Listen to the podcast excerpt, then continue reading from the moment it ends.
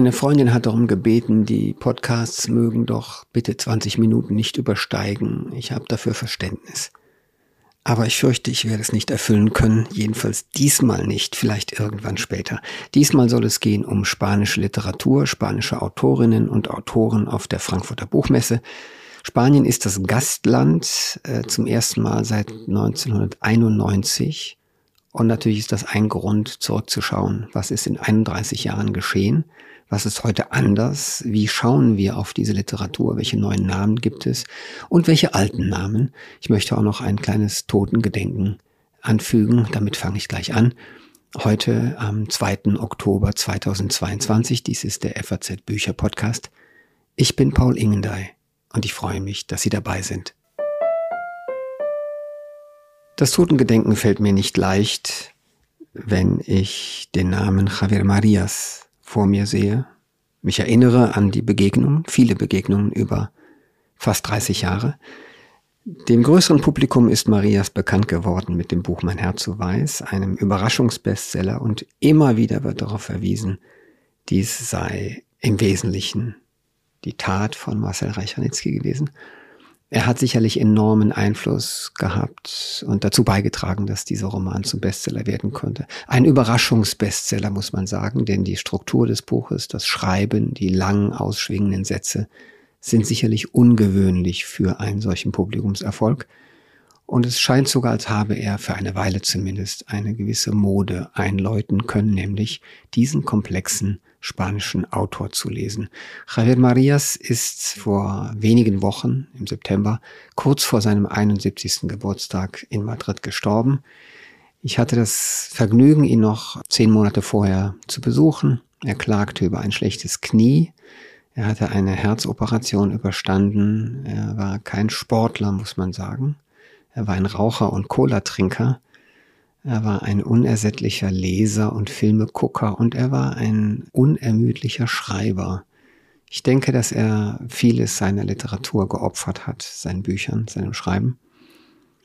Wenn ich daran denke, was er hinterlässt, und ich habe hier sich biegende Bücherregale vor mir, sowohl mit spanischen wie mit deutschen Ausgaben, so kann ich mal sagen, es sind 16 Romane geworden und am Ende wurden sie immer länger. Sie wurden immer länger.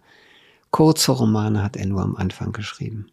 Und keiner ist kürzer als der Roman Der Gefühlsmensch, der fünfte von ihm aus den 80er Jahren, mit dem eigentlich der Maria Sound anfängt. Und Der Gefühlsmensch ist das Buch, das ich allen empfehle als Einstiegsbuch für Marias. Danach weiß man, ob das was für einen ist. Für mich war es was, damals, vor 30 Jahren. Wir hatten in der FAZ eine enthusiastische Rezension von Jens Jessen. Auch daran erinnere ich mich gut. Das war der Grund, warum ich mich so auf mein Herz so weiß gestürzt habe, als es erschien. Das wurde bei uns, glaube ich, als erstes rezensiert von allen Zeitungen.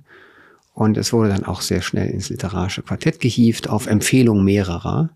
Darunter mein früherer Kollege Hajo Steinert vom Deutschlandfunk. Das hat er mir gerade geschrieben. Er habe das wärmstens äh, Marcel Reichernitzky empfohlen. Auch ich habe das Buch wärmstens empfohlen, nämlich meinem ehemaligen Kollegen Jochen Hieber. Und so gab es also schon eine kleine Marias Mafia, die dafür gesorgt hat, dass Reichanitzky das Buch vor die Nase bekam und dann auch gleich dort eingetaucht ist. Die enthusiastische Reaktion im literarischen Quartett ist Legende. In Spanien übrigens sehr, sehr Legende, denn es wird immer erwähnt, wenn man über diesen Autor und seinen Welterfolg spricht. Er wurde 51 geboren, in Madrid. Er ist dann in seiner frühen Kindheit nach Amerika gebracht worden. Der Vater hatte Gastprofessoren in den USA. Er war Professor für Philosophie, aber nicht in Spanien. Er war Gastprofessor in den USA und anderswo. Er war ein Schüler von Ortega y Gasset, Julian Marias, ein sehr bewundernswürdiger und feiner Mensch. Ich hatte noch das Glück, ihn kennenzulernen. Marias hat dann, als die Eltern mit ihm und den anderen Kindern zurückkehrten nach Spanien, dann eine klassische Madrider Kindheit eines wohl situierten, aber jetzt nicht opulenten Haushaltes kennengelernt, Fan von Real Madrid, hat bis zuletzt das Stadion Estadio de Chamartin genannt, so wie es früher hieß, bevor es das Bernabeu wurde. Ich möchte jetzt nicht zu viel plaudern über ihn, obwohl ich gerne über ihn plaudern würde. Er hat viele Erzählbände geschrieben, acht Bände oder mehr Essays und Porträts. Und wir haben zusammen vor 22 Jahren das Büchlein Alle unsere frühe Schlachten, Fußballstücke herausgegeben. Und als ich das Buch vorhin für diese Sendung mal rausnahm, abgestaubt habe, fiel mir eine Eintrittskarte entgegen. Das war genau das Jahr 2000. Real Madrid gegen Bayern München, Vorrunde der Champions League. 2 zu 4. Bayern hat da souverän gewonnen. Und ich stand wirklich hinter dem Madrider Tor, wo Bayern, ich glaube, in der ersten Halbzeit drei Dinger reingesetzt hat. Es war fürchterlich für mich. Das andere Spiel, Rückspiel, war 4 zu 1 für Bayern. Das war Gott sei Dank die Vorrunde. Denn dann, als es dann näher dem Finale kam, hat Real Madrid die Bayern rausgeworfen und auch das Finale gegen Valencia gewonnen. Ich spreche gerade vom Fußball, nicht von Büchern. Ich muss dringend zurückkehren zu Romanen, Büchern und meinem Thema hier. Mein Herz so weiß, auch das ist ein Exemplar, was ich seit der Erstauflage damals halt hier habe. Und alle, die es gelesen haben, wissen ein bisschen, was die Atmosphäre des Buches ist. Bei mir ist hinten im Buch notiert Geheimnisse, Seite so und so, Macbeth, Seite 94 bis 97, Augen. Ich habe also solche motivischen Verweise entdeckt, offenbar auch gesucht und mir notiert in diesem Buch. Mit Marias ist der in meinen Augen beste spanische Autor abgetreten, viel zu früh. Und es ist jetzt auf Deutsch, ist gerade mit der Post gekommen, sein allerletztes Buch, Thomas Nevinson, englischer Name. Marias war ja anglophil, wie wir alle wissen. Ich habe es mir hier aufgeschlagen und ich habe es vor einem Jahr in der spanischen Ausgabe gelesen. Es ist natürlich wieder sein Ton, das Reflexive, das Erzählen in Schlaufen. Es ist ein Buch der Erinnerungen wie immer bei ihm. Es ist, wenn man so will, das zweite Element eines Paarbuches, denn der Vorgänger Berta Isla ist die Frau von Thomas Nevinson, dem Titelhelden. Diese beiden gehören zusammen, sind seine beiden letzten Romane. Ob im Nachlass noch was zu entdecken ist, werden wir sehen. Es gibt noch das ein oder andere lose Stück natürlich, was jetzt sicherlich in Spanien noch veröffentlicht wird, aber ob ein ganzer Roman da liegt, das weiß ich nicht. Übersetzt wurde er wieder einmal von der großartigen Susanne Lange, die in dieser Buchmesse viel beschäftigt ist. Und ich möchte Ihnen jetzt, ohne jetzt viel über das Buch zu verraten, einfach nur die Widmung vorlesen. Das sind ein paar Zeilen nur. Für Karma López Mercader, die mich, nah oder fern, im Lockdown oder nicht, mal mehr, mal weniger fröhlich, sie immer fröhlicher als ich, lächelnd bei diesem Buch begleitet hat, vom Anfang bis zum Ende. Ein zweites Totengedenken ist nachzutragen, finde ich, denn am 27. November letzten Jahres starb Almudena Grandes, die unendlich populäre, beliebte Madrider Autorin, die mit 61 ebenfalls viel zu früh gestorben ist. Sie hat ihr, wie ich fand, bestes und erfolgreichstes Buch auf Deutsch, Der Feind meines Vaters, vor zehn Jahren auf einer Lesereise in Deutschland vorgestellt. Äh, wir hatten damals Gelegenheit, bei der Lit Cologne auf einem Schiff eine Lesung zu halten. Und ähm, es war wunderbar. Ich kann mich daran erinnern, dass sie gut in Form war, dass sie es genossen hat. Und ich habe sie später noch bei einer anderen Gelegenheit gesehen, als ähm, es wieder einmal eine politische Aktion gab, wo die immer kleiner werdende spanische Linke sich gegen irgendeine schreckliche Kulturmaßnahme oder antikulturelle Maßnahme der Konservativen verwahren wollte. Und das war im sogenannten Círculo de Bellas Artes, einem Kunstzirkel, einem privaten Kunstverein, wo die Intellektuellen, die nach Madrid kommen, gerne hingehen, wo auch Günter Grass und Enzensberger, Durst Grünbein und viele andere schon zu Gast waren. Das war also Almudena Grandes, ähm, ihr Mann, Luis García Montero, der bekannte Dichter, ist Direktor des Cervantes Instituts. Zusammen waren diese beiden vermutlich das bekannteste intellektuellen Paar in Spanien. Und García Montero hat ein lyrisches Buch ihr zu Ehren geschrieben, mit, ja, in dem er diesen Tod verarbeitet. Sie waren über 20 Jahre zusammen. Es gab dann viel Gewese nach diesem Tod, abgesehen von der Trauer, nämlich äh, es gab Anstrengungen der Linken, sie besonders zu ehren, sie zu Ehrenbürgerin zu ernennen. Und es gab Anstrengungen der Rechten, genau das zu verhindern. Und einige groteske Szenen, die man ganz gerne gefilmt hätte. Und ich wünschte, ich könnte das hier vorführen. Am Ende war es dann so, dass zu Ehren von Almudena Grandes der Bahnhof von Madrid, die Atocha-Station, umbenannt wurde. Jetzt heißt der Atocha Bahnhof Estación Puerta de Atocha Almudena Grandes. Langer Name. Und ob sich der Name der Autorin wirklich als Bahnhofsnamen durchsetzen wird und es nicht trotzdem weiterhin Atocha heißt, das weiß ich nicht. Es gibt eine Jungfrau von Atocha und die rechte Ministerpräsidentin der Comunidad de Madrid also der Region Madrid, der größeren Region, diese etwas populistische, wenn auch komische und immer wieder ähm, rhetorisch witzige Ministerpräsidentin hat darauf hingewiesen, jetzt da es wohl eine Kampagne gebe, so viele Bahnstationen nach Frauen zu benennen, dass ja auch der bisherige Name Atocha schon nach einer Frau gewesen sei, nämlich äh, der Jungfrau von Atocha. Das war, also dann hat sie so sehr oberschlau geschaut und hat darauf gewartet, dass man in Lachen ausbricht. Das ist also ein kleines Video, was ich mir schon öfter angeschaut habe. Der Bürgermeister von Madrid, ebenfalls konservativ, José Luis Martínez Almeida, hat sich dagegen verteidigt, äh, also gegen Vorwürfe, er habe die Tote posthum geschmäht. Er habe nur dagegen gestimmt, dass sie Ehrenbürgerin der Stadt Madrid werde, aber er habe, ich zitiere, nichts dagegen, ihr eine Straße zu geben.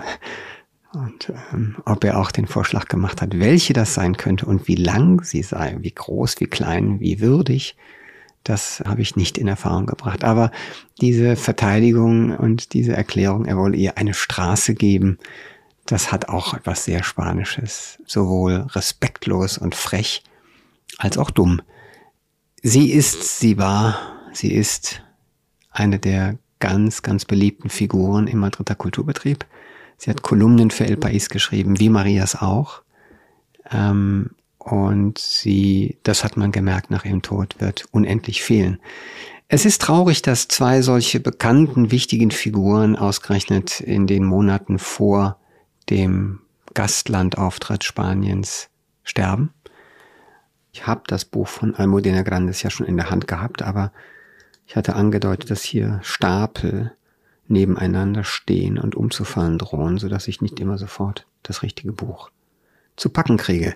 Die drei Hochzeiten von Manolita, ein über 600 Seiten starkes Buch, gerade frisch bei Hansa erschienen und wieder einmal übersetzt von Roberto de Hollanda, der schon die letzten übersetzt hat. Almudena Grandes ist, um das noch abschließend zu sagen, äh, spät hier angekommen eigentlich. Sie hat diverse Male den Verlag gewechselt, es gab also wenig Konstanz und Kontinuität, aber die letzten Bücher sind alle bei Hansa und sehr sorgfältig gemacht. Und ähm, mal sehen, ob dieses Buch auch noch einmal in Erinnerung ruft, ob es Erfolg haben kann. Ein Thema zur Buchmesse darf nicht verschwiegen werden. Es ist etwas weniger, als man denken würde, was so an neuen Titeln normal aus Spanien kommt. Das mögen die ein oder anderen Bestseller etwas verdecken, wie Der Schatten des Windes oder eben damals Mein Herz so weiß.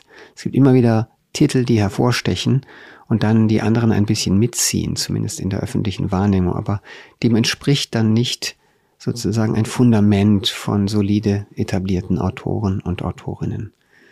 Es war dann doch etwas weniger, als ich gedacht hätte, als ich mal eine kleine Recherche gemacht habe, wie viele Titel denn übersetzt werden. Aber auch da würde die Zahl gar nicht viel sagen. Interessanter ist, dass ganz oft bei den Neuerscheinungen dieses Jahres, jetzt zur Buchmesse, zum Gastlandauftritt, es sich um Titel dreht, die fünf, sechs, sieben Jahre unbeachtet rumgelegen haben und dann ins Programm gehievt werden, damit etwas da ist. Ich will das nicht kritisieren, es ist, äh, auch das ist aller Ehren wert, aber es ist natürlich subventionierte Ware. Die Spanier geben also erhebliches Geld dazu, dass übersetzt werden kann. Und deutsche Verlage haben natürlich auch Möglichkeiten, Übersetzungsförderungen zu bekommen. Alles das ist prima. Aber ein realistisches Bild von der Stärke und der Repräsentanz der spanischen Literatur kann das natürlich nicht geben. Die Frage ist, ob dieser Schub, der jetzt kommt und die sich biegenden Regale, ob denen etwas entspricht ab November, wenn die Buchmesse vorbei ist und die Zelte abgebaut sind. Das wird man sehen. Jetzt gibt es zum ersten Mal einen Titel einer Autorin, die lebt. Das ist eine Neuerscheinung auf dem deutschen Markt bei Diogenes, übersetzt von Maria Meinl und Luis Ruby. Und es heißt auf Deutsch ganz knapp Papyrus und stammt von Irene Vallejo, eine Autorin aus Saragossa, Jahrgang 1979.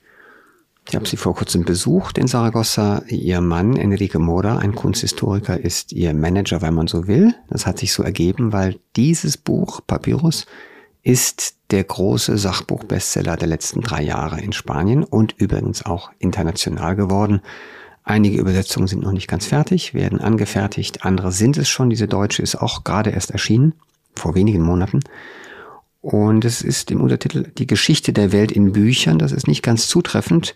Genauer ähm, hat es eigentlich der Klappentext. Da heißt es, auf ihrer Entdeckungsreise führt uns Irene Vallejo von den Schlachtfeldern Alexanders des Großen und den Palästen der Kleopatra über die ersten Buchhandlungen bis in das unterirdische Labyrinth des heutigen Oxford und verbindet dabei gekonnt klassische Werke mit der Gegenwart und so weiter und so weiter. Es ist in der Tat ein ähm, Anekdotenbuch eigentlich. Ja, das sind Erzählhäppchen, äh, zum Teil wirklich klasse erzählt, spannend erzählt. Und das Buch hat abgehoben in der Pandemie. Zuerst ist es würdig erschienen in einem guten Madrider Verlag, aber man hat nicht ahnen können, was geschehen würde, als dann der Lockdown kam und diese Feier des Buches wohl offenbar etwas getroffen hat im Zeitgeist. Ja, Bücher sind etwas für einsame und isolierte Bücher und die Lieben zu Hause waren so ziemlich das Einzige, was die Menschen gehalten hat. Ja, natürlich und die Serien, okay die Hörbücher? Oder ist es ein allgemeines Verlustgefühl? Die Sehnsucht nach Halt in einer plötzlich unverständlich gewordenen oder auch digitalen Welt?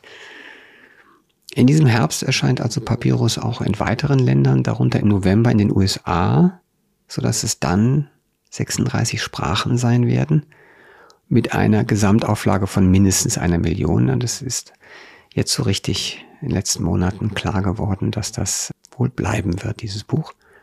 Es geht ums Lesen, die Materialität des Buches, die Bibliothek von Alexandria, ihre Nachfolgerinnen, Lesekultur, auch das Material natürlich, also aus dem, woraus wird Papier gemacht, woraus wurden vorher die Rollen gemacht.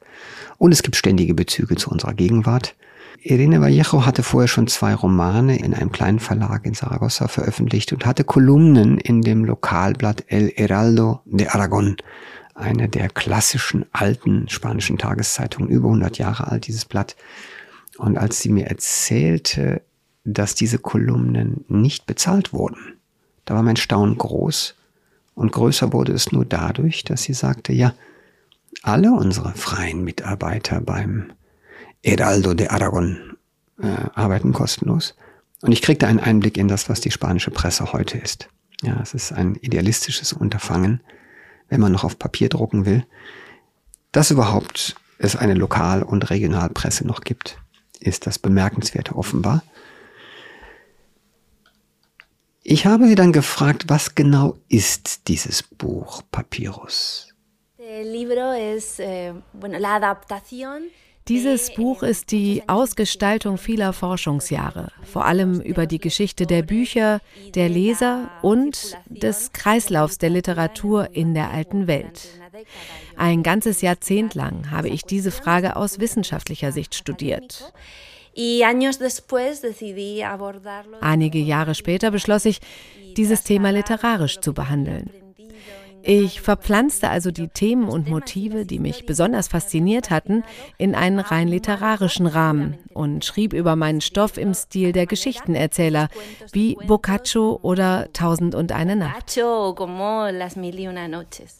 Natürlich wollte ich dann auch noch von der Autorin wissen, ob sie von der Reaktion auf ihr Buch und diesen unglaublichen Verkaufsteil, ob sie davon überrascht worden sei. Immerhin hatte sie Papyrus ja ohne besondere Erwartungen geschrieben, allein mit dem Glauben, dass es einen guten Verlag finde, aber nicht mit der vermessenen Hoffnung, einen Weltbestseller zu veröffentlichen. Das hat mich wirklich überrascht. Ich fing an, dieses Essay zu schreiben, als mich vor allem Katastrophennachrichten erreichten, die vom Ende der Bücher sprachen. Alle Welt sagte voraus, dass Bücher und die ganze lesende Welt wegen der Bildschirme und neuer digitaler Formate untergehen würden.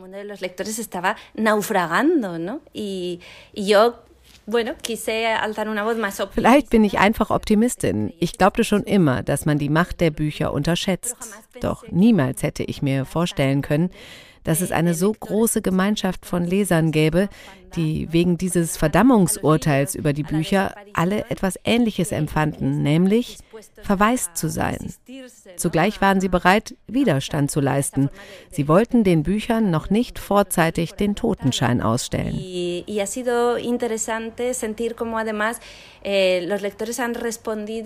Eine andere Idee, die mir wichtig ist, wurde von den Lesern begeistert aufgegriffen, die von der Demokratisierung des Wissens. Bücher waren immer wieder das Vehikel, damit Bildung und Schönheit nicht allein im Besitz der Privilegierten wären. Vielmehr wurde durch öffentliche Bibliotheken, durch Schulen, Bildung, Zugang zu Büchern und die Verbilligung der Buchpreise ein praktisch universaler Zugang zum Lesen geschaffen. Mein Buch ist das Epos des Wissenserwerbs, erzählt anhand einzelner Kämpfe, mit denen erreicht wurde, dass aus Wissen Macht wurde, die nun nicht mehr einigen wenigen gehörte, sondern einer großen Mehrheit.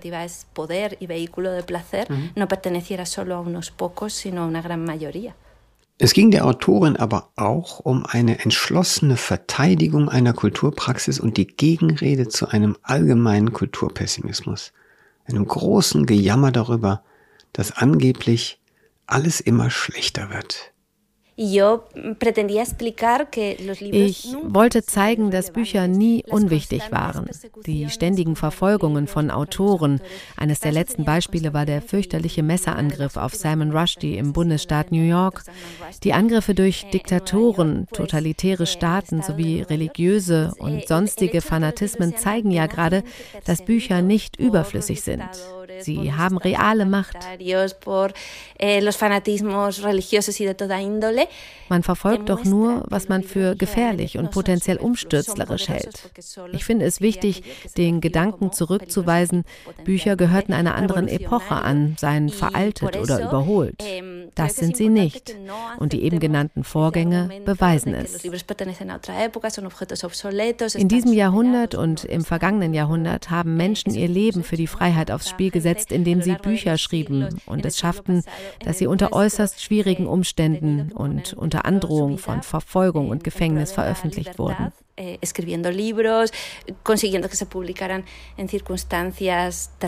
Deshalb eh, verteidige ich diese Kraft und die enge Verbindung des Buches mit der Demokratisierung der Kultur auf der einen Seite und mit der Freiheit auf der anderen. Etwas anderes würde ich Ihnen gerne noch erzählen bei diesem Besuch in Zaragoza. Die beiden, Irene Vallejo und Enrique Mora, haben mich also einige Stunden durch die Altstadt von Saragossa geführt, wo ich lange nicht mehr war, mir dann noch eine Privatführung in einem Museum verschafft und dann etwas zu essen bereitet zu Hause, haben sich entschuldigt für die Unordnung. Die Unordnung bestand nur darin, dass überall Bücher gestapelt waren und umzufallen drohten. Viel schlimmer als in meinem Büro gerade, während ich diesen Podcast mache. Und ich sagte, diese Unordnung kenne ich, die akzeptiere ich, die finde ich prima. Ich möchte Ihnen aber jetzt zwei kurze Auszüge aus dem Buch Papyrus zu Hör bringen. Das ist noch ein früher Teil, Seite 117 von über 600, wo es darum geht, wie Pergament gemacht wurde. Pergament wurde aus der Haut von Kälbern, Schafen, Hammeln oder Ziegen hergestellt. Dazu tauchte man das Rohmaterial für mehrere Wochen in eine Kalklösung, um es anschließend auf einen Holzrahmen zu spannen und zu trocknen. Die Dehnung führte zur gleichmäßigen Ausrichtung der Fasern, sodass eine glatte Oberfläche entstand. Diese wurde dann abgeschabt, bis sie die gewünschte Weiße, Schönheit und Dicke erreicht hatte. Das Ergebnis dieses langwierigen Herstellungsprozesses waren weiche, dünne Blätter, die sich beidseitig beschreiben ließen und vor allem dauerhaft haltbar waren, was einen entscheidenden Vorteil darstellte. Der italienische Schriftsteller Vasco Pratolini hat Literatur einmal als kalligraphische Übung auf der Haut definiert. Obwohl er dabei nicht das Pergament im Sinne hatte, passt das Bild perfekt. Als sich das neue Beschreibungsmaterial durchsetzte, wurden Bücher eben das, von Wörtern bewohnte Körper auf die Haut tätowierte Gedanken.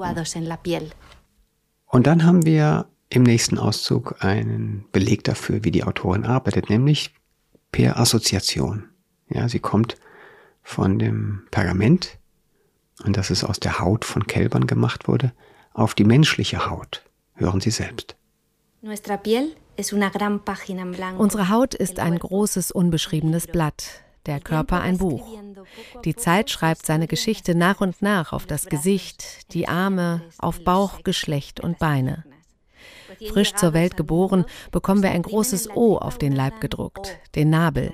Später tauchen ganz allmählich andere Buchstaben auf, die Handlinien, die Sommersprossen als Punkte am Ende eines Absatzes, die Streichungen, die ein Arzt hinterlässt, wenn er das Fleisch öffnet und wieder zunäht.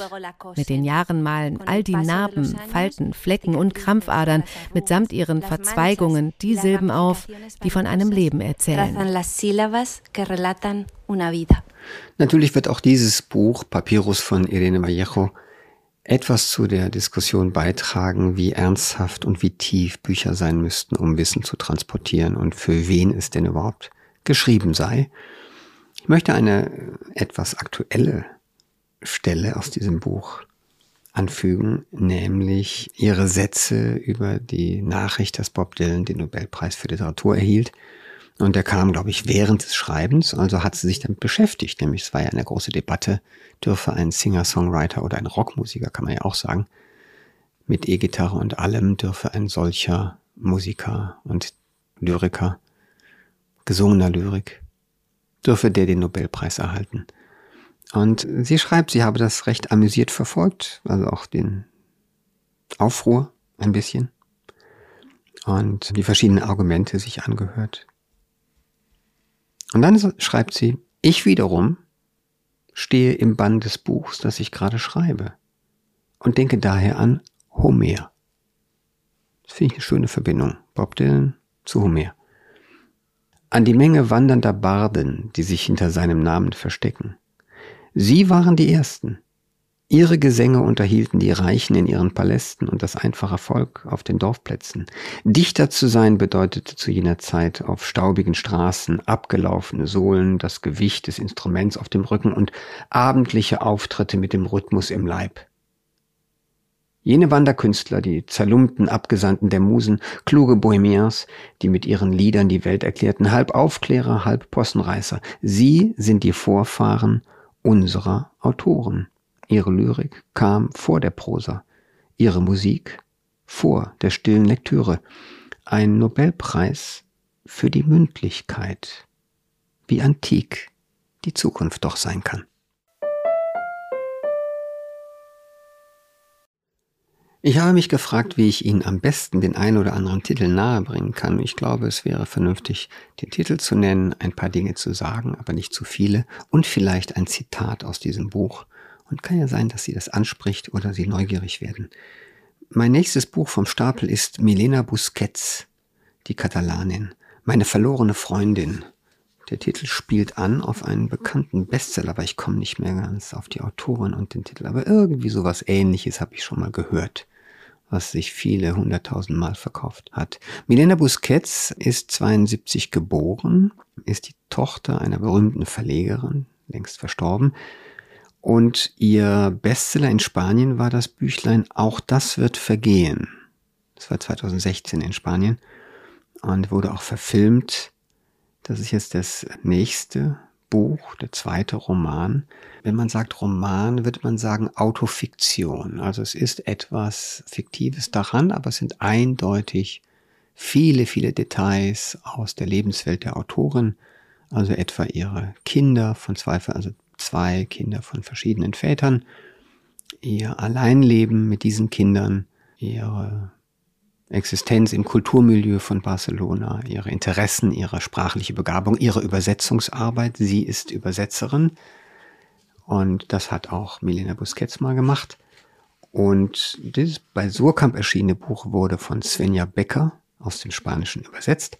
Ich habe das sehr gern gelesen, 140 Seiten. Ich weiß nicht, wie es Ihnen geht. Manchmal sind Bücher, ohne dass man es genau sagen könnte, irgendwie gut. Man hält sich gerne in ihnen auf oder es ist die Atmosphäre oder es ist die Art und Weise, wie die Autorin einen behandelt als Leser. Ich bin nicht so ganz sicher, warum ich mich so wohl gefühlt habe. Es war vielleicht auch gesteigertes Interesse, nachdem ich die Autorin im April mal getroffen hatte. Sie hat da ein bisschen erzählt von ihrem Schreiben. Und es klang ziemlich gequält immer wieder und das fand ich sympathisch. Wir waren mit einer kleinen Gruppe von Journalisten in Barcelona zum Tag des Buches, 23. April, San Jordi der in Katalonien mit einem Buch und einer Rose als Geschenk gefeiert wird. Also wenn man auf die Straße geht, muss man, müssen vor allen Dingen die Männer, finde ich, den Frauen ein Buch und eine Rose schenken. Und diese herrliche uralte Tradition, ähm, nein, es ist gar nicht uralt. Es ist enthüllt worden, dass es im Grunde die, Span die katalanische Buchindustrie erfunden hat. Äh, hat sich eine Tradition erfunden, um dann ein Geschäft zu machen, was die ganze Sache noch genialer macht. Jedenfalls war das ein interessanter Tag und natürlich die ganze Stadt rappelvoll und mitten am Nachmittag gab es einen solchen Wolkenbruch plus Hagel, dass ich fasziniert die armen Bücherstände angeschaut habe, wie sie teils weggeschwommen sind. Milena Busquets äh, hat dann uns kleine Gruppe auf einer Terrasse, ich glaube am nächsten Tag, getroffen. Es war dann wieder richtig schön warm und wir hockten da und tranken Cola, soweit ich mich erinnere. Und sie hat ein bisschen erzählt von, von ihrer Auffassung von Literatur und dem Schreiben. Also da hat auch so ein bisschen natürlich die Neugierde zugenommen, wie mag das nächste Buch von ihr sein. Und ich habe das in der Tat sehr gern gelesen. Ähm, und möchte eine Stelle, also das Buch ist im Grunde voll von solchen Beobachtungen, die mit der Gefühlswelt oder mit Einsamkeit, mit dem Nachdenken über die verstreichende Zeit zu tun haben.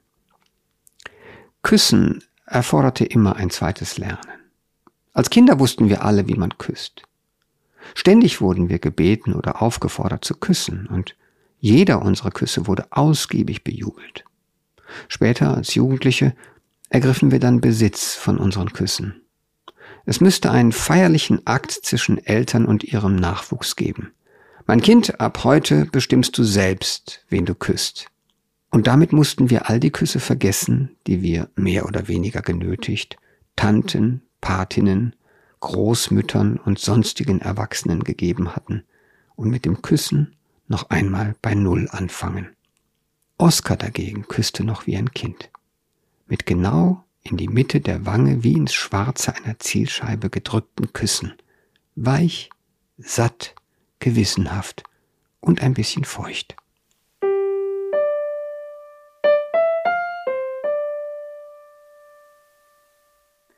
Ein nächstes Buch, das ich erwähnen möchte, kommt ebenfalls aus Barcelona, von Kiko Amat, heißt Träume aus Beton. Ein fetter Roman bei Heine Hardcore. 600 Seiten stark. Übersetzt wurde es von Daniel Müller und er hat Bruce Springsteen und James Lee Burke, den großen Krimi-Autor aus den Südstaaten, ähm, ins Deutsche übersetzt. Sehr beeindruckend.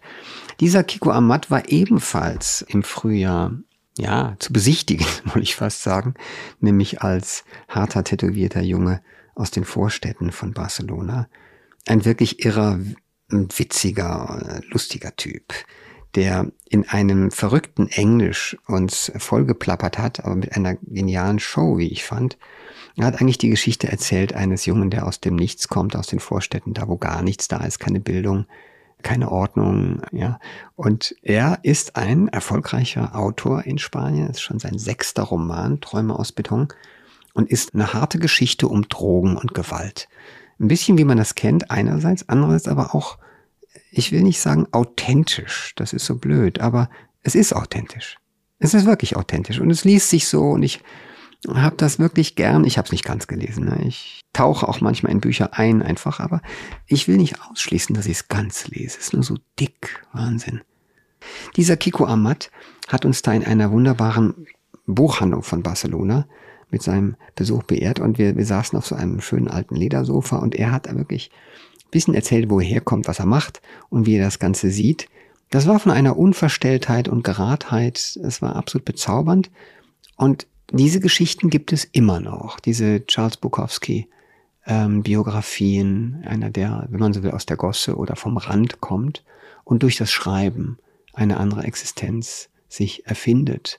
Das ist Kiko Amat, der in Spanien durchaus beachtet und äh, eben viel verlegt wird und auf Deutsch bisher noch gar nicht da war. Auch das ist natürlich dann ein Produkt dieser Buchmesse und der Übersetzungsförderung. Ebenfalls nur teils gelesen, aber das mit wirklichem Interesse. Ich möchte Ihnen einfach nicht vorenthalten, nur weil ich es nicht ganz zu Ende gelesen habe, sollen Sie ruhig davon hören. Nayat El Hachmi die Autorin marokkanischer Herkunft, äh, Spanisch schreibend, nein, Katalanisch schreibend, auch aus Barcelona. Ich habe hier einen katalanischen Schwerpunkt heute. Sie ist eine katalanisch-marokkanische Autorin, die im Alter von acht gemeinsam mit ihrer Familie von Marokko nach Spanien migrierte. Und es geht um Identität, kulturelle Verwurzelung und Entfremdung, ähm, auch die Bedeutung des Frauseins in der muslimischen Kultur. Das mag für Sie jetzt nicht so überraschend klingen, tut es für mich auch nicht. Und man würde sich sagen, ach, das ist doch mehr vom selben, nur auf Spanisch jetzt oder auf Katalanisch. Das stimmt aber nicht. Das ist ein wirklich äh, interessantes Buch, sehr gut erzählt, sehr eindringlich. Es hat Michael Ebmeier aus dem Katalanischen übersetzt. Michael Ebmeier ist ein bekannter Mann in Katalonien, kann die Sprache wirklich prima ich hatte mal das Vergnügen, mit ihm ein Podium zu teilen. Wir waren nicht ganz derselben Meinung damals, als die Abspaltungsversuche der Separatisten stattfanden, aber ich schätze seine Arbeit sehr. Ähm, dieses Buch ist jetzt im Orlando Verlag erschienen und dort ist auch schon der Vorgängerroman von Nayat El-Hachmi erschienen, eine fremde Tochter. Es gibt hier eine Stelle, die ich wirklich sweet finde, ganz toll finde. Naja, ich kann jetzt hier ein paar Szenen erzählen aus dem Buch. Es sind wirklich tolle Szenen aus diesem Buch. Aber der Titel heißt Am Montag werden sie uns lieben. Großartiger Titel. Am Montag werden sie uns lieben. Ich möchte auf, auf den frühen Seiten dieses Buches einen kleinen Absatz, damit Sie den Ton mal hören. Damals verfiel ich auf das Ritual, Listen zu schreiben. Also das Innere einer, einer jungen Frau, ja, mit, mit ziemlichen Selbstzweifeln und natürlich äh, ein bisschen in die Richtung, die ich vorhin angedeutet habe. Ähm, andere Kultur, anderer kultureller Hintergrund, Frau sein und Muslima sein in Katalonien. Damals verfiel ich auf das Ritual, Listen zu schreiben. Unmengen von Listen gegen die bedrohlichen Impulse, die das Leben aussandte, wenn mich die Fantasien überfielen, vor allem die sexuellen, tat ich alles, um sie abzuwehren, sie wegzuscheuchen. Um zur Wirklichkeit zurückzufinden, der erregten Einbildungskraft zu entrinnen, erstellte ich Listen all dessen, was ich ab Montag tun würde.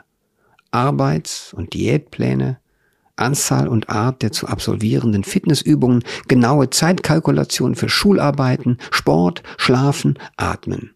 Alles, um organisierter zu sein, ordentlicher, braver. Alles, um die Beklemmung der verbotenen Wege, die sich in mir, in meinem Körper kreuzten und verwirrten, hinter mir zu lassen. Eben darum ging es. Ab Montag wäre ich wieder das gute Mädchen, das ich früher gewesen war, ohne dieses Pochen, das sich durch mein Fleisch zu schlängeln schien, ohne das Begehren. Und dann, nur dann, würde ich akzeptiert, würde ich geliebt werden. Jetzt habe ich eins der ungewöhnlichsten Bücher vor mir, das dieses Bücherjahr aus der spanischen Ecke uns bringt, nämlich Christina Morales Leichte Sprache bei Mattes und Seitz erschienen aus dem Spanischen übersetzt von Friederike von Kriegern. Das ist ungewöhnlich deswegen, weil Christina Morales bei uns noch nicht bekannt war, ist ihr erstes Buch auf Deutsch und es ist die Geschichte abermals aus Barcelona, auch wenn Morales keine Katalanin ist, sondern Andalusierin von Herkunft, was man auch hört, wenn man mit ihr spricht. Sie erzählt die Geschichte von äh, vier Frauen, die im gentrifizierten Barcelona mit der Diagnose geistige Behinderung in einer betreuten Wohnung leben. Und das sind Nati, Marga, Angels und Patri. Und es geht da um Tanzgruppen, so integrative Tanzgruppen. Und es gibt, es gibt die Hausbesetzerszene. Und, und da bewegen die sich. Und es ist eigentlich ein fulminantes Buch gegen den Betreuungsdiskurs unserer sozialstaatlichen Empfindungen. Ja, also da, man glaubt, wenn man sich nur Mühe gibt um die Menschen, die draußen sind, am Rand sind, dann sei das schon gut. Es ist auch eine scharfe Kritik an Entmündigung aller Menschen, die anders geartet sind, die anders funktionieren als andere, die man im Spanischen als discapacitados bezeichnet hat also handicapped, auch das keine Bezeichnung mehr, die man benutzen kann. Christina Morales selbst als Autorin ist eine äh, schrille und, und witzige Figur, Tänzerin eines feministischen Tanzprojekts und tief drin in der Hausbesetzerszene. Ihr Buch besteht aus verschiedenen Teilen, hat auch verschiedene Stimmen. Alle diese vier Figuren, die hier zu uns sprechen, haben ihre eigene Art, die Geschichte zu erzählen. Und es sind radikal andere Blickwinkel. Und das Buch soll ein Platz sein für diese völlig anderen Sichtweisen. Ich habe Christina Morales vor ja, einigen Monaten schon in Köln getroffen und habe sie gefragt, ob sie nicht mal sagen könnte, was sie bewegt hat, leichte Sprache zu schreiben. Was, was war denn der erste Impuls? Und hier ist ihre Antwort. Lo que me motivó a escribir Lectura Fácil was mich bewegte, leichte Sprache zu schreiben, war eine ganz allgemeine Wut auf gewisse Machtstrukturen in Barcelona.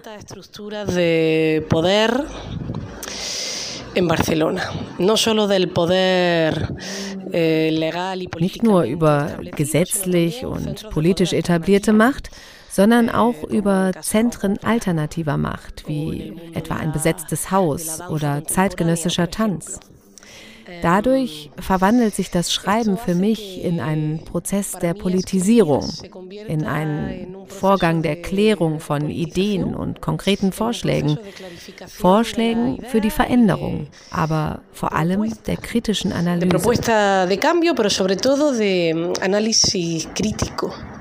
Auf der Bühne mit ihr bei der Lit Cologne im vergangenen Frühjahr war das sehr lustig, denn sie bringt immer, ja, Flugblattähnliche, broschierte, zusammengepappte, wie soll man das nennen? Ein, was man im Englischen wahrscheinlich Fernsehen und im Spanischen Fanzine nennen würde.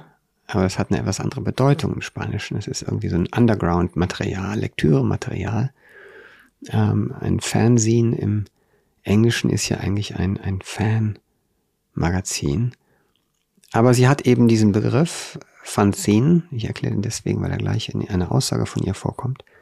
Und das hat sie dann auf der Bühne auch vorgeführt und sagt, das Buch enthalte ein Teil davon eben auch. Das ist so ein bisschen äh, gegen den Strich gebürstete Hausbesetzerprosa, voller jener, also Antifaschismus und äh, alles Facha, wie man im Spanischen sagt. Das ist witzig und widerborstig und schmutzig und äh, so stellt äh, Christina Morales das auch dar und hat dann sogar bei der Veranstaltung diese Heftchen verkauft für fünf oder sechs Euro, ich bin nicht mehr ganz sicher. Und hat gesagt, die Erlöse des Verkaufs gehen für die juristische Verteidigung eines Hausbesetzerkumpels, der also jetzt irgendwie äh, arm dran ist und der wirklich Geld braucht, um sich die Verteidigung leisten zu können. Ja, sie hat dann noch ein bisschen was erzählt über die Form des Romans, denn die ist ja sehr vielfältig, sehr witzig und da möchte ich nochmal Ihre Stimme zum Klingen bringen lassen. Die Form des Romans ist so, wie sie ist, weil er von diesen und keinen anderen Themen handelt. Die Form wird also vom Inhalt bestimmt und der Inhalt von der Form. Sie sind untrennbar miteinander verschmolzen, ja, sie nähren sich gegenseitig. Die verschiedenen Stimmen meiner Figuren zeigen die verschiedenen Weisen, wie man der Macht entgegentreten kann, der Situation in einem Gefängnis. Und sie zeigen die kleinen Freiheitsbereiche, die gegen die Macht erkämpft wurden, wozu ich zähle die Sexualität, den Kampf gegen den staatlichen Ableismus. La sexualidad, eh, la lucha contra el estado capacitista de las cosas. Eh, es gibt ein wichtiges strukturelles Element in meinem Buch, in der Mitte, nämlich ein Fansinn. Ich sage gern, leichte Sprache ist kein Roman, der ein Fansinn enthält, sondern ein Fansinn, das von einem Roman umgeben ist. Das ist von Bedeutung. De una novela. Esto para mí es capital porque ese fanzine denn in diesem Fansinn erlaube ich mir, literarisch sehr frei zu sein, hart und direkt. Dieser Text wurde von meinem ersten Verlag vor der geplanten Veröffentlichung so stark zensiert und verstümmelt, dass ich ging und mir einen neuen Verlag suchte.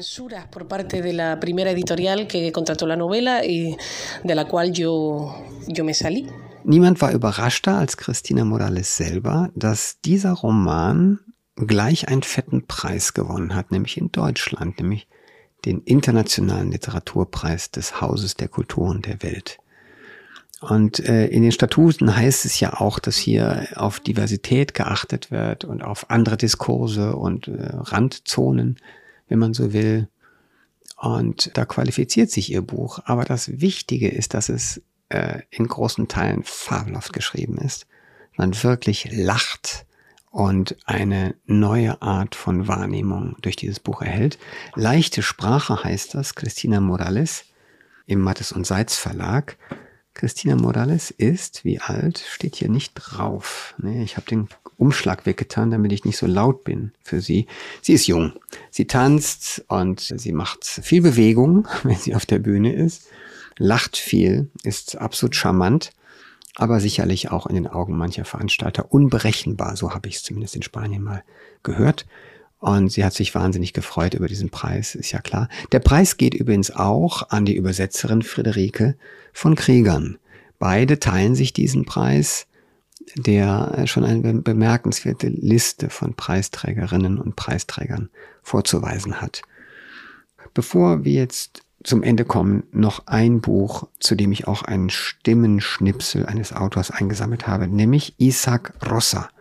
Isaac Rossa ist ein Sevillano, ein Andalusier, der jetzt auch wieder in Sevilla lebt, lange Jahre in Madrid war, den ich vor vielen Jahren mal besprochen habe mit dem Buch Das Leben in Rot. Das war ein, ja, mit interessanten experimentellen Tricks versehener Roman. Tricks ist falsch. Er hatte einige interessante metafiktionale Kunstgriffe in seinem Buch und mich hat das Buch sehr begeistert. Es ging wirklich um Folterung, um Gedächtnis, um Erinnerung an den Bürgerkrieg. Und das nächste Buch war dann nicht mehr so erfolgreich, vielleicht auch nicht ganz so überzeugend wie dieses. Und jetzt ist ein Buch, was schon seit acht, neun Jahren rumliegt, ins Deutsche übersetzt worden, von dem sehr guten Luis Rubi in dem Verlag Liebeskind. Äh, Liebeskind ist inzwischen der Verleger von Isaac Rossa. Der schreibt sich rosa, ne, wie die Farbe, und Isaac mit Doppel A und C. Das Buch ist im Original schon 2013 erschienen und heißt Das dunkle Zimmer. Und das ist eine Prosa, die sehr konzentriert, ein bisschen fordernd auch ist es ist eine literarische Prosa. Es sind äh, manchmal ja viele Seiten ohne Absatz, ja einfach durchgeschrieben, wie bei Chirbis übrigens auch. Eine Prosa, die nach innen geht, wie bei Marias übrigens auch. Eine reflektierende Prosa, die so ein bisschen das auch das Mitdenken erfordert. Ich habe ihn dann vor wenigen Wochen in Sevilla getroffen, hatte ihn lange nicht gesehen. Er war einer der Gründungs- Autoren und Kolumnisten bei Publico, einer linken Tageszeitung, einer neuen, die es damals in Madrid gab, inzwischen wieder eingestellt. Und ein Gutteil unseres Gespräches handelte gar nicht von seinem Buch, sondern von der Lage des Journalismus im heutigen Spanien und wie schlecht alles bezahlt ist und wie schwer es ist, die Qualität zu bewahren. Er hat mir von interessanten Modellen erzählt, von Internet, Tageszeitungen, für die er arbeitet. Reich kann man damit nicht werden, aber wer schreiben will, wer dabei sein will in der, in den Medien, wer kommentieren möchte und muss, der geht dann auch ins Internet und lebt von anderen Dingen unter Umständen als diesem Journalismus. Ich finde das sehr tapfer. Ich kenne einige Menschen, die so arbeiten, wirklich am Rand des Existenzminimums, aber eben weitermachen, weil es wichtig ist, dass weitergemacht wird. Dieses Buch im dunklen Zimmer, ich sehe gerade, im dunklen Zimmer, das Original heißt Das dunkle Zimmer, spielt keine große Rolle. Es geht um ein Ladenlokal, das eine Gruppe von Freunden mietet. Und erstmal hängen da so rum, Arbeitsplatz, Übungsraum, bisschen studiert wird, bisschen gehandwerkelt wird auch. Und dann wird daraus samstags eine Art Gemeinschaftsraum. Und als der Strom mal ausfällt, wird es dunkel und das Zimmer verwandelt sich. Großes Zimmer. In dieser Dunkelheit finden sich Menschen, wir haben Sex und es wird eine, es eine so einschneidende Erfahrung, dass sie dieses Zimmer dort bewahren, als dunkles Zimmer. Und die kommen immer wieder dahin zurück.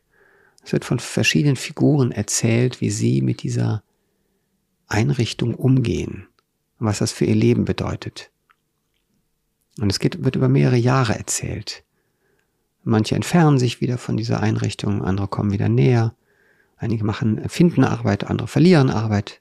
Manche machen Karriere, manche heiraten, Paare kommen zusammen. Und dann kommt die Wirtschaftskrise.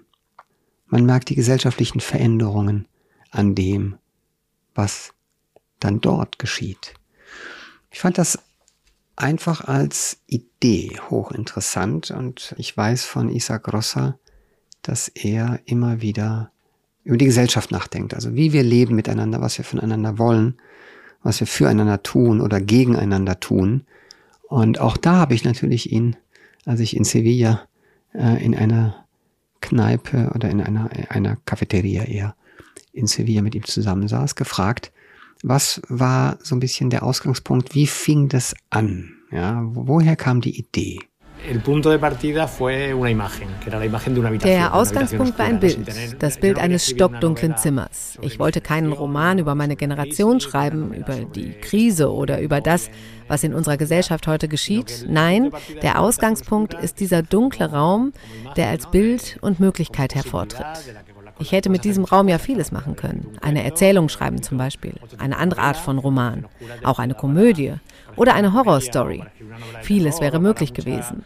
Als ich einmal diesen dunklen Raum hatte, in den Menschen hineingehen, in dem sie Beziehungen knüpfen, Sex haben, ohne einander zu erkennen oder ohne dass es irgendwelche Folgen für ihr Leben draußen hat, überlegte ich, was ich mit diesem Ort machen könnte.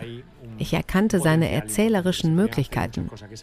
Man kann von dort zum Beispiel auf unsere Gesellschaft schauen, auf die Welt da draußen. Ich will jetzt keinen Paradox liefern, aber gerade die Dunkelheit des Raums erlaubte eine gewisse Klarheit, ein Licht, sodass ich den Raum mit Inhalt füllte.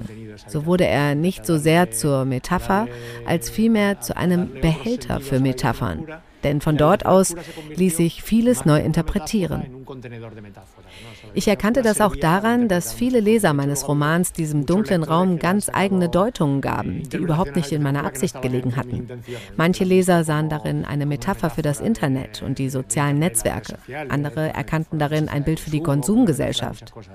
Man kann vieles darin sehen. Mir ging es vor allem um eine Gruppe von Menschen, die einander genau an diesem Punkt der Sozialisation begegnen, die sich im Laufe der Jahre verändern, sowie sich auch ihr Treffpunkt verändert und überhaupt die ganze äußere Welt. Ich wollte einen Roman schreiben, in welchem nicht die Figuren die Hauptrolle spielten, sondern der dunkle Raum selbst mit seiner Entwicklung und all seinen Veränderungen. Vielleicht wissen Sie ja, dass eines der interessanten Dinge für mich beim Nachdenken und Sprechen über Literatur im Handwerklichen liegt, zu fragen, wie das Material den Autor antreibt, stimuliert, welche Ideen es ihm eingibt oder welche literarischen Verfahren sich anbieten, je tiefer man sich in den Stoff hineindenkt. Solche handwerklichen Fragen sind für mich immer interessanter als die Handlung etwa, der Plot.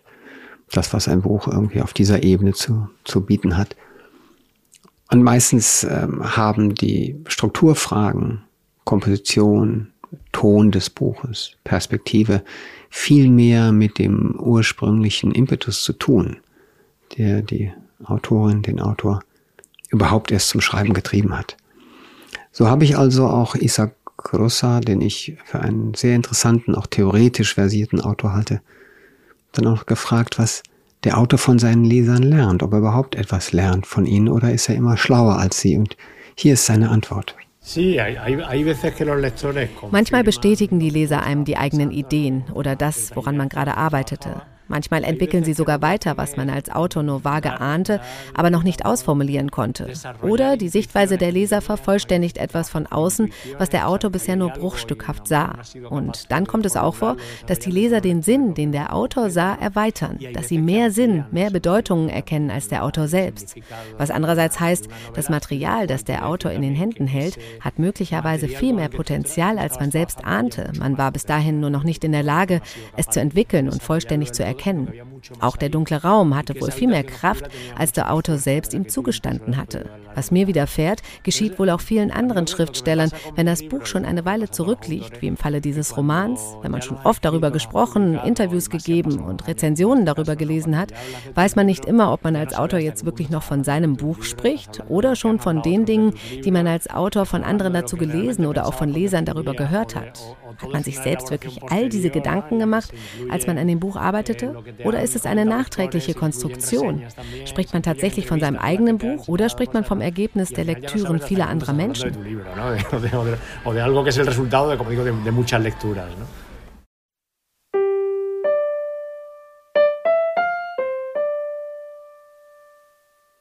Die heute erwähnten, zitierten, natürlich nicht besprochenen, aber vielleicht doch ein wenig gewürdigten Titel möchte ich noch einmal nennen. Und natürlich finden Sie sie auch in den Show Notes auf der Bücherpodcast-Seite von FAZ.net. Lustig ist, dass diese Titel durch puren Zufall aus verschiedenen Verlagen stammen. Kiko Amat, Träume aus Beton, Heine Verlag. Milena Busquets, Meine verlorene Freundin, Surkamp Verlag. Nayat El-Hachmi, am Montag werden sie uns lieben, Orlando Verlag. Almudena Grandes, die drei Hochzeiten von Manolita, Hansa Verlag. Javier Marias, Thomas Nevinson, S. Fischer Verlag. Christina Morales, Leichte Sprache, Mattes und Seitz. Isaac Rosa, Im dunklen Zimmer, Verlag Liebeskind. Irene Vallejo, Papyrus, bei Diogenes. Wenn Sie uns schreiben möchten, unsere E-Mail lautet bücher-podcast.faz.de. Bücher mit UE. In 14 Tagen ist wieder mein Kollege Kai Spanke mit Sachbüchern dran. Er spricht mit Paul Ingendey, diesem hier, über das Buch Leeres Spanien, Reise in ein Land, das es nie gab, von Sergio del Molino, einem spanischen Autor, den Sie während der Buchmesse auch am FAZ-Stand erleben können. Wir hören uns wieder, sofern Sie mögen am 6. November. Bis dahin, machen Sie es gut.